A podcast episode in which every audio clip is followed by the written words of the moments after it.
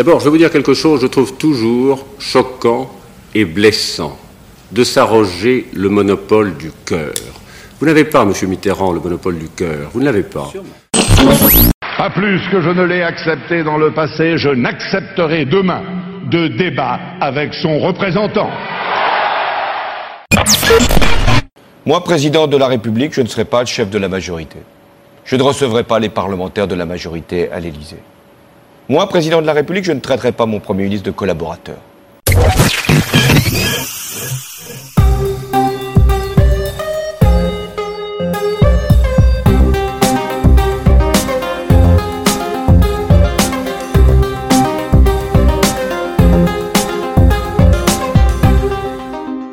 Salut et bienvenue dans Media Story, histoire, portrait, affaires. Media Story, c'est le podcast qui raconte les médias.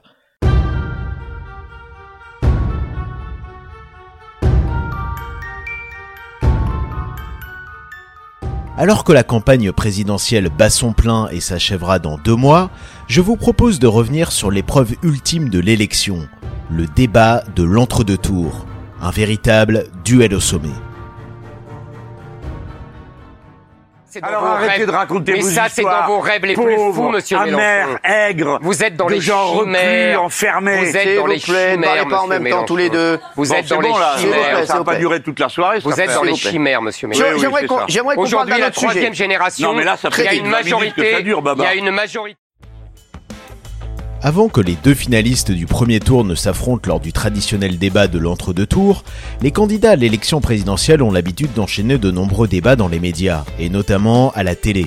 N'y ont pas échappé bien sûr Jean-Luc Mélenchon et Éric Zemmour, qui après s'être écharpés lors d'un premier débat très suivi sur BFM TV en octobre 2021, ont remis le couvert fin janvier sur C8 dans Face à Baba avec Cyril Hanouna.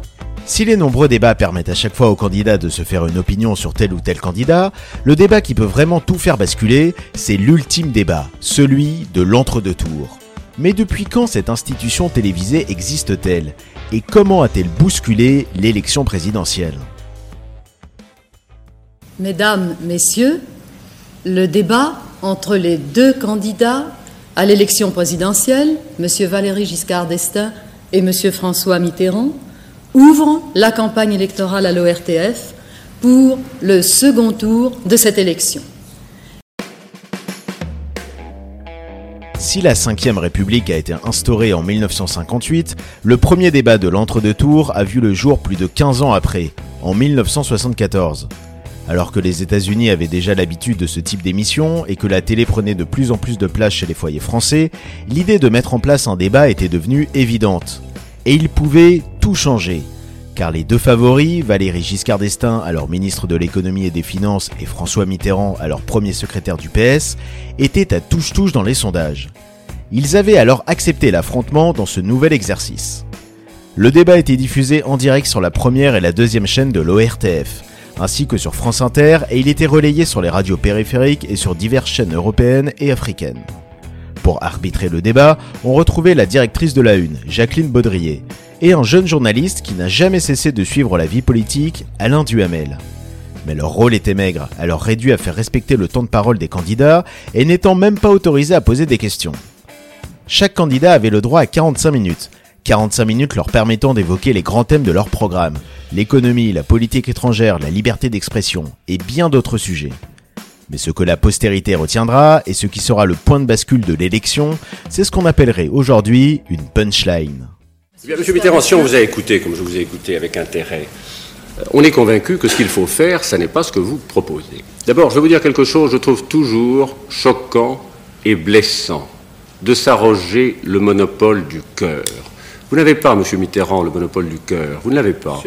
Euh, J'ai un cœur euh, comme le vôtre, qui bat sa cadence et qui est le mien. Vous n'avez pas le monopole du cœur. Et ne parlez pas aux Français de cette façon, si blessante pour les autres. Le monopole du cœur de Giscard va marquer les Français, qui étaient 25 millions devant leur écran, et créer la différence en sa faveur, mais de peu. Il l'emportera face à Mitterrand avec 50,8%, soit à peine plus de 400 000 voix d'écart. Bonsoir. Nous voici donc réunis pour ce débat entre les deux participants au deuxième tour de l'élection présidentielle, M. Valéry Giscard d'Estaing et M. François Mitterrand. Ce débat a été organisé par la commission de contrôle avec l'accord des représentants des deux candidats. Il sera dirigé par deux journalistes choisis d'un commun accord, Michel Cotta, journaliste à RTL, et moi-même, Jean Boissonnat, journaliste à l'Expansion et chroniqueur à Europe 1.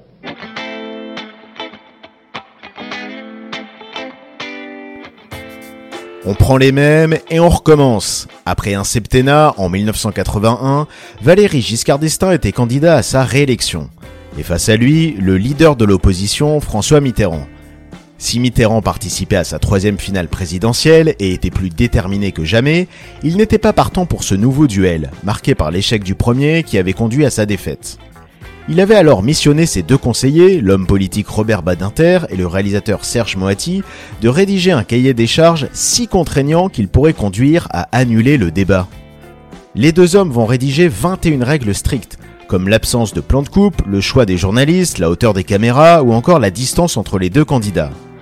Malheureusement pour les plans de Mitterrand, le camp de Giscard accepte les nouvelles règles du jeu.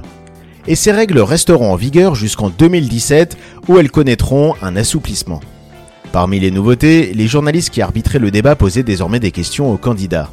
Ce qui n'avait pas changé par rapport au premier duel, c'était l'art du bon mot, la phrase qui pouvait marquer les esprits et potentiellement changer la donne. Si l'avantage dans cet exercice était 7 ans auparavant à Giscard, en 1981, il était à Mitterrand. Vous ne voulez pas parler du passé, je comprends bien naturellement. Euh, et vous avez tendance un peu à reprendre le refrain d'il y a sept ans, l'homme du passé. C'est quand même ennuyeux que dans l'intervalle, vous soyez devenu, vous, l'homme du passif. Giscard avait reproché à Mitterrand lors du débat de 1974 d'être un homme du passé. Il n'avait sans doute pas imaginé que Mitterrand s'en servirait sept ans plus tard contre lui. La balance va alors pencher à gauche, François Mitterrand est élu face à Giscard le 10 mai 1981.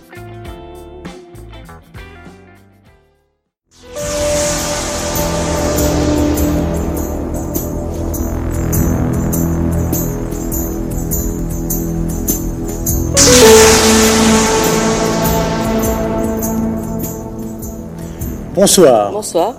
Bonsoir, Monsieur Mitterrand. Bonsoir. Bonsoir, Monsieur Chirac. Bonsoir.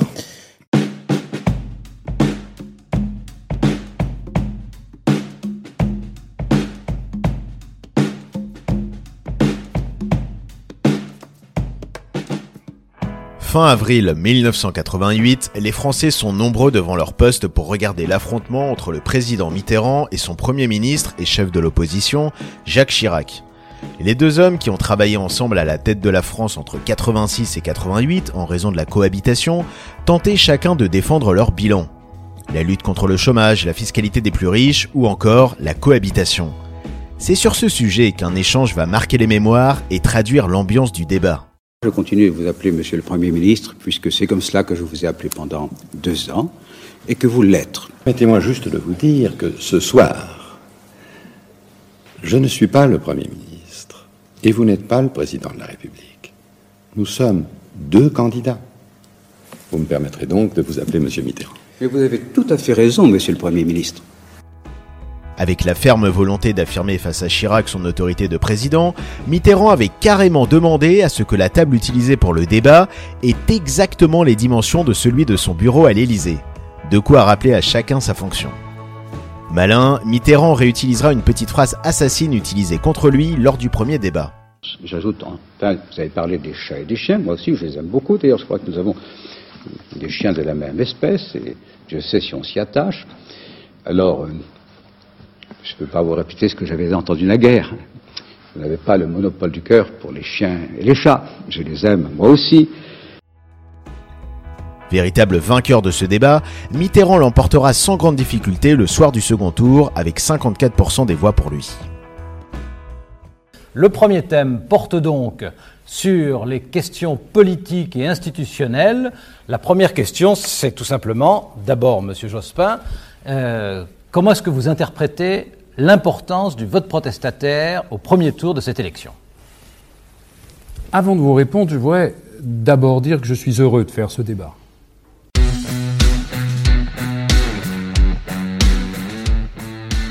Ce soir du 2 mai 1995, tous les éléments du débat de l'entre-deux tours étaient réunis. Les deux candidats représentant la gauche et la droite française, Jospin et Chirac, deux journalistes arbitres, Guillaume Durand et celui qui avait inauguré la formule 20 ans plus tôt, Alain Duhamel. Le même studio que depuis le début, le 101 de la maison de la radio, et un décor très sobre, mais aussi en coulisses les conseillers de chaque candidat. Il y avait un point de différence majeur en revanche par rapport au précédent débat, l'ambiance. Si elle fut électrique auparavant, entre Jospin et Chirac, la courtoisie était de mise. Libération titrera ainsi le lendemain Chirac-Jospin, le débat des gentlemen candidats. Chaque candidat n'était en effet pas avare en amabilité vis-à-vis -vis de son opposant. Un point de divergence va tout de même faire mouche pendant le débat, sur la question du quinquennat. Et donc, moi, je suis le premier à dire, si je suis élu par les Français, je proposerai cette réforme, car je pense que dans une fonction d'une telle responsabilité que celle de la présidence de la République, c'est trop long que sept ans, à mon avis, surtout si ce mandat peut être renouvelable. En somme, je voudrais dire, en badinant bien sûr, mais avec un fond de sérieux, qu'il vaut mieux cinq ans avec Jospin que sept ans avec Jacques Chirac. Hein, ça serait bien long, ça serait bien long. Ce trait d'humour de Jospin vint égayer le débat qui pour certains était assez ennuyeux, à commencer par l'un de ses co-animateurs, Guillaume Durand, qui déclara plus tard que Chirac n'avait aucune intention de perdre et que Jospin n'avait pas la moindre intention de gagner. Alain Duhamel, également co-animateur, dira à propos de Chirac et Jospin que respectivement, l'un allait être président et que l'autre voulait devenir présidentiable. Effectivement, Chirac sera élu et Jospin deviendra la figure de l'opposition, ce qui lui vaudra de rejoindre son rival à la tête de l'État en devenant Premier ministre lors de la troisième cohabitation en 1997. Il est 20h. Voici notre estimation du résultat du premier tour de l'élection présidentielle.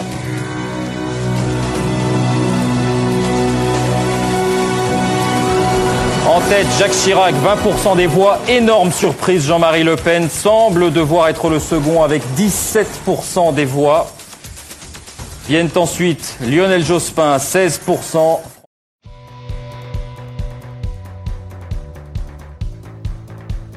Ce soir du 21 avril 2002, le résultat du premier tour des élections présidentielles est une onde de choc.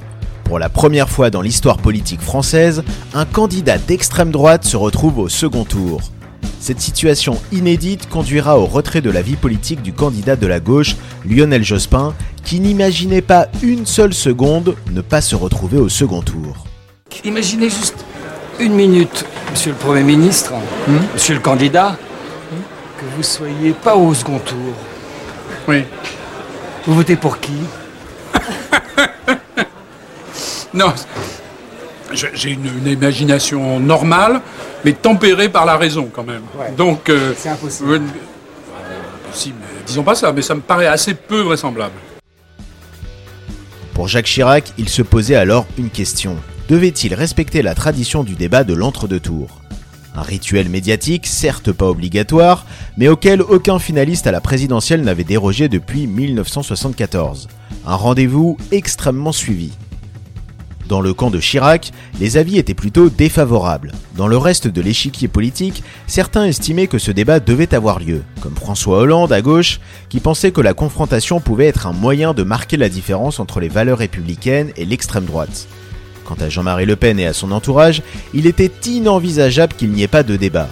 Finalement, Jacques Chirac va trancher. Pas plus que je n'ai accepté dans le passé d'alliance avec le Front National, et ceci quel qu'en soit le prix politique.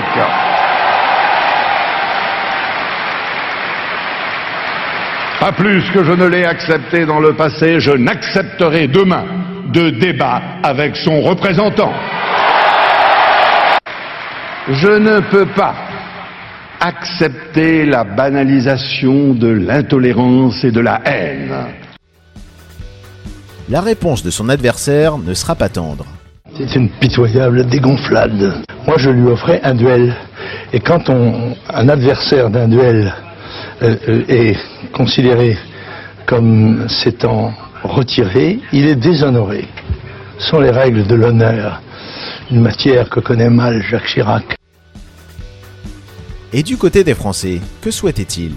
Selon un sondage réalisé par l'Institut CSA, près de 7 Français sur 10 y étaient favorables. Cela n'empêchera pas Jacques Chirac de l'emporter face à Jean-Marie Le Pen avec une écrasante majorité des voix, 82,2%.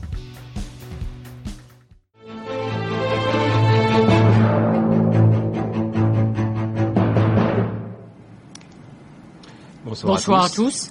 Bonsoir Ségolène Royal. Bonsoir Nicolas Sarkozy. Bonsoir. Alors vous êtes évidemment très nombreux, euh, nous l'imaginons, euh, ce soir pour suivre ce débat en France, euh, mais aussi à l'étranger, puisqu'il est diffusé en direct par de nombreuses chaînes en Europe, mais aussi dans le monde entier. Ce face-à-face est attendu, il n'y en a pas eu depuis 1995, depuis 12 ans en France, et les Français vous ont donc choisi, Ségolène Royal et Nicolas Sarkozy, pour ce second tour de l'élection présidentielle.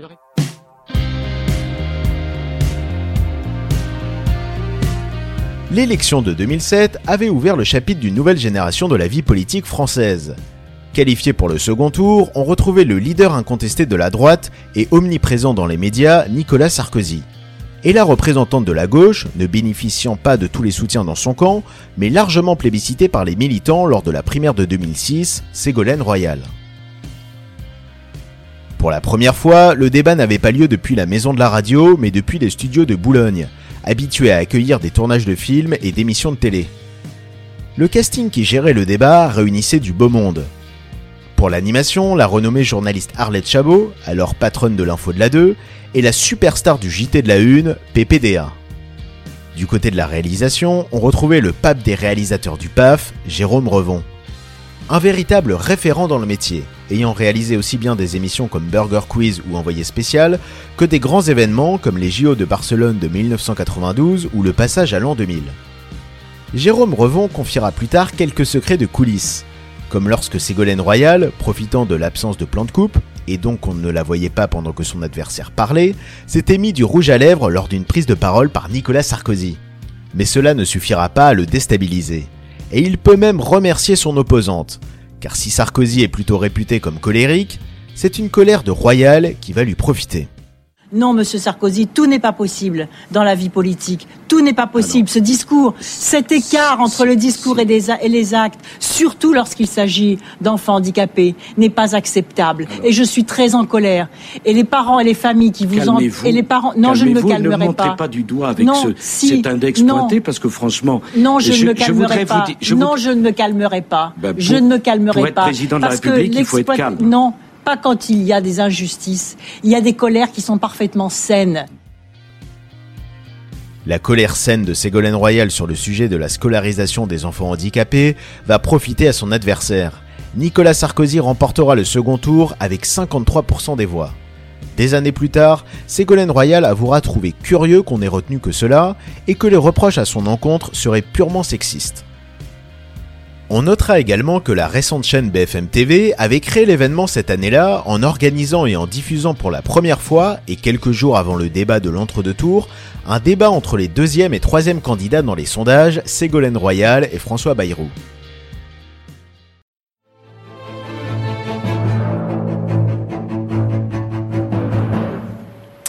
Bonsoir et bienvenue pour ce grand débat du second tour. C'est une tradition de la République euh, très attendue. C'est un moment important de la vie démocratique. Bonsoir Laurence Ferrari. Bonsoir David, bonsoir à tous, bonsoir messieurs. Bonsoir, François Hollande.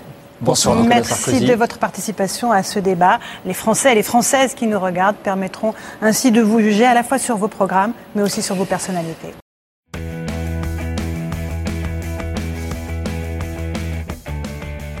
Cinq ans, jour pour jour après son débat face à Ségolène Royal, Nicolas Sarkozy est prêt à entamer un nouveau débat de l'entre-deux tours avec son adversaire, favori à l'issue du premier tour et chef de la gauche, François Hollande. Si l'exercice est nouveau pour Hollande, c'est loin d'être le premier débat que les deux hommes ont disputé.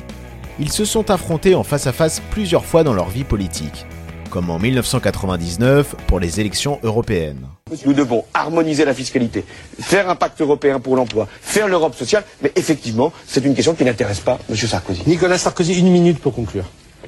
Euh, franchement, je vois pas en quoi ça m'intéresse pas. Je ne, perdez, pas de temps et ne lui répondez C'est toujours pareil avec vous. Il est gentil au début, puis après ça tourne mal. Bon, c'est comme ça. C'est pas, c'est pas désagréable. Vous ne l'êtes ni au début ni à la fin. Donc... Euh. Les deux hommes ne se sont jamais appréciés et ont des visions opposées sur l'essentiel des sujets. Cela se ressentait bien le soir du débat de 2012. L'ambiance était tendue, chacun multipliant alors les attaques personnelles et les piques envers son adversaire. Europe, économie, immigration, nucléaire, emploi, tous les sujets majeurs de la campagne furent évoqués. Et c'est sur le thème de la présidentialité que François Hollande va se lancer dans une tirade qui va rester mémorable. Moi, président de la République, je ne serai pas le chef de la majorité. Je ne recevrai pas les parlementaires de la majorité à l'Élysée. Moi, président de la République, je ne traiterai pas mon Premier ministre de collaborateur. Moi, président de la République, je ne participerai pas à des euh, collectes de fonds pour mon propre parti, dans un hôtel parisien. Moi, président de la République, je ferai fonctionner la justice de manière indépendante. Je ne nommerai pas les membres du parquet, alors que l'avis du Conseil supérieur de la magistrature n'a pas été dans ce sens. Moi, président de la République, je n'aurai pas la prétention de nommer les directeurs des chaînes de télévision publiques. En répétant de nombreuses fois Moi président de la République, lors de sa longue déclaration, plus de 3 minutes sans interruption, François Hollande avait réussi l'exercice de marquer les esprits et d'afficher clairement sa différence avec Nicolas Sarkozy. Ce qui résumait bien le socle de sa campagne, celle d'une présidence voulant être normale. Le lendemain du débat, François Hollande confiera avoir improvisé cette tirade et qu'il aurait pu continuer encore longtemps. Le 6 mai 2012, François Hollande est élu président de la République et signe le retour de la gauche à la tête de l'État. Dans 10 secondes, vous découvrirez les noms et les visages des candidats qualifiés pour le second tour.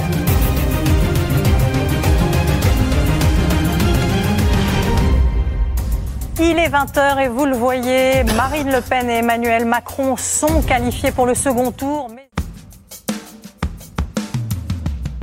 Ce soir du 23 avril 2017, les résultats du premier tour des élections présidentielles sont inédits dans la vie politique du pays. Pour la première fois, ce ne sont pas les représentants de la gauche et de la droite qui sont qualifiés. Les deux candidats illustrent bien d'ailleurs la fin de l'éternel clivage droite-gauche.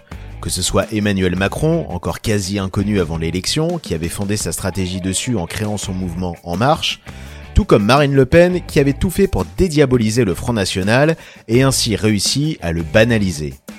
Et effectivement, contrairement au raz-de-marée que la qualification de son père en 2002 avait créé, en 2017, ce n'était pas le cas. Si Jacques Chirac avait refusé de débattre avec Le Pen père, Emmanuel Macron avait accepté la confrontation avec sa fille.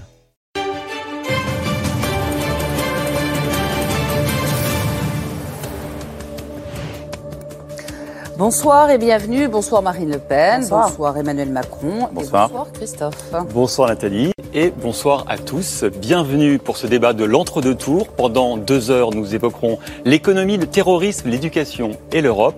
Vous avez aussi souhaité tous les deux, en fin d'émission, disposer d'une carte blanche pour évoquer le thème de votre choix. C'est Marine Le Pen qui avait été désignée pour ouvrir le débat et dès ses premières secondes, elle avait donné le ton attaquer frontalement Emmanuel Macron, n'hésitant pas à le qualifier de candidat de la mondialisation ou de l'ubérisation, mais aussi en l'accusant de complaisance envers les grands patrons et même d'avoir un compte offshore aux Bahamas. Si la candidate de l'extrême droite avait tout misé sur une stratégie offensive, c'était au détriment d'une préparation minutieuse de ses dossiers.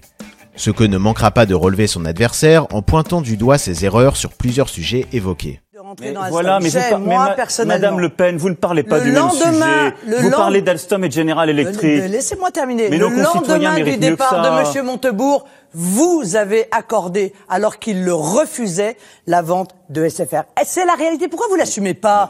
Assumez-le. Mais je l'assume. C'est ce que vous faites le mieux, de dépecer des entreprises et de faire des fusions-acquisitions. Ça, vous savez très Madame bien Le faire. Pen. Il n'y a aucun problème. Vous êtes en train de lire une fiche qui ne correspond pas au dossier que vous avez cité. C'est triste pour vous, parce que ça montre votre impréparation à nos concitoyens. Emmanuel Macron, lui, s'était parfaitement préparé à cet affrontement. Et il avait même prévu la stratégie de Marine Le Pen. Il y avait même participé en amont. Cette tactique sera révélée par des membres de son équipe après le débat. La veille du débat, alors invité sur BFM TV, Emmanuel Macron avait laissé entendre, en off, que si Marine Le Pen se montrerait trop hostile envers lui pendant le débat, il pourrait quitter le plateau de l'émission. Ni une ni deux, BFM TV avait repris le scoop à l'antenne. Emmanuel Macron menace. S'il sert de punching ball à Marine Le Pen, il indique qu'il quittera le plateau au bout d'une demi-heure. Pour Marine Le Pen et son équipe, ils étaient encore plus convaincus que la bonne stratégie était d'attaquer Emmanuel Macron tous azimuts. Finalement, ce débat va s'avérer catastrophique pour Le Pen. Au lendemain de la confrontation, la presse ne sera pas tendre avec la candidate d'extrême droite. Libération écrivit un débat et de gros dégâts pour le FN. Le Monde parla d'impossible débat et Marianne de naufrage. La presse étrangère en dit autant. En Espagne, selon le journal El Mundo, Le Pen avait anticipé la défaite électorale et avait tenté de se hisser au rang de futur chef de l'opposition. Dans le quotidien britannique The Daily Telegraph, on a pu lire que Marine Le Pen a oublié la règle numéro 1 d'un débat télévisé, rester calme et apparaître de stature présidentielle. Ou encore, d'après le quotidien allemand Die Welt, les Français ont assisté de loin au pire débat télévisé entre deux candidats à l'élection présidentielle dans l'histoire de la Ve République.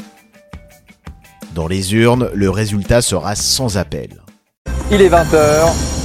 Voici le nouveau président de la République et c'est Emmanuel Macron avec 65,1% des suffrages qui arrive en tête et qui devient donc le nouveau président de la République. Marine Le Pen obtient ce soir, lors de ce second tour, 34,9% des voix. La stratégie de Marine Le Pen pendant le débat de l'entre-deux tours a donc clairement été contre-productive. Selon Gérard Courtois, éditorialiste au Monde, il a eu un effet dévastateur pour la candidate et c'est l'un des seuls débats qui a vraiment eu un impact sur le vote aussi fort. Macron était effectivement crédité de 59% d'intention de vote avant le débat, il aura obtenu au final 66% des votes, soit 7 points de plus. Une situation inédite car si les précédents débats ont pu certes avantager ou désavantager tel ou tel candidat, ils n'ont jamais réellement modifié sensiblement le rapport de force d'une telle manière. Car en effet, d'après plusieurs fins observateurs de la politique, tout est joué avant le débat, et il ne fait que conforter l'électeur dans ses convictions, comme l'affirme le politologue Christian Delporte, qui pense que l'électeur retient ce qu'il a envie d'entendre et estime que son champion a été le meilleur. D'ailleurs, toujours selon lui, le débat pourrait davantage changer les lignes s'il était proposé bien plus en amont par rapport au vote du second tour. Comme cela a pu se vérifier par exemple en Angleterre, où en 2010, un candidat méconnu avait, grâce à sa bonne prestation dans un débat face à ses opposants ayant lieu trois semaines avant les élections législatives, permis à son parti de gagner 5 points de plus que les prévisions. Quelle sera l'affiche du débat de l'entre-deux tours des élections présidentielles actuelles? Assisterons-nous à un match retour Macron-Le Pen? Parmi les candidats bien placés dans les sondages, Mélenchon, réputé pour sa verve, ou Zemmour, habitué des confrontations sur les plateaux télé, seront-ils de la partie? Réponse dans deux mois.